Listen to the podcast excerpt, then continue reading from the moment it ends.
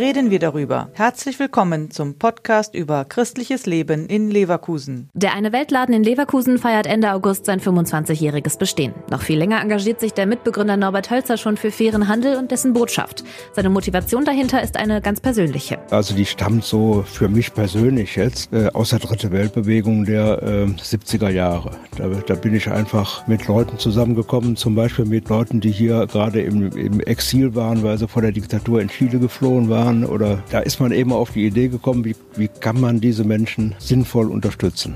Norbert Hölzer hätte einfach Spenden sammeln können, das wäre einfach gewesen. Die Idee hinter der Eine Weltbewegung hat ihn aber mehr überzeugt, Menschen in Entwicklungsländern zu helfen. Die Idee des fairen Handels ist, diesen Leuten, etwa den Kaffeebauern, einen Lohn zu zahlen, der zum Leben ausreicht, der, der fair ist, um etwa ihre Kinder auf die Schule schicken zu können oder um sich selber weiterzubilden, um ihre, die Qualität ihrer Produkte zu steigern und solche Dinge, die sind damit verbunden. In den 70er Jahren war Norbert Hölzer als Lehrer tätig. Mit seinen Schülern hat er ein Fairtrade-Projekt gestartet. Das war natürlich eine ganz kleine äh, Angelegenheit. Die Produkte passten so in einen Klassenschrank rein. Wer war das nicht? Und ich hatte immer danach gesucht, wie kann man das äh, etwas mehr ausweiten. Und dann hat sich hier in der Gemeinde, in der katholischen Kirchengemeinde St. Andreas, in der ich aktiv war, die Möglichkeit gegeben, zwei Räume äh, für diesen Zweck äh, zu guten Konditionen zu bekommen. Und dann haben wir dann gleich zugegriffen. Und seitdem gibt es in der Schlebuscher Fußgängerzone einen eine Weltladen mit einer Vielzahl an fair gehandelten Produkten aus aller Welt. Zu jedem gibt es eine Geschichte. Das sind unsere getrockneten Mangos, die von den Philippinen kommen. Da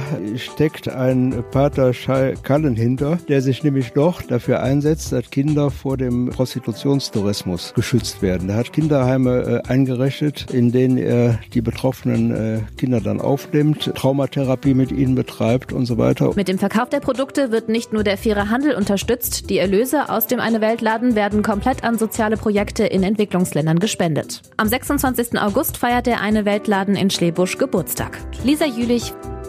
Der Podcast ist eine Produktion der Medienwerkstatt Leverkusen, der Ort für Qualifizierungen rund um Radio, Ton und Videoaufnahmen. Weitere Informationen unter www.bildungsforum-leverkusen.de slash Medienwerkstatt.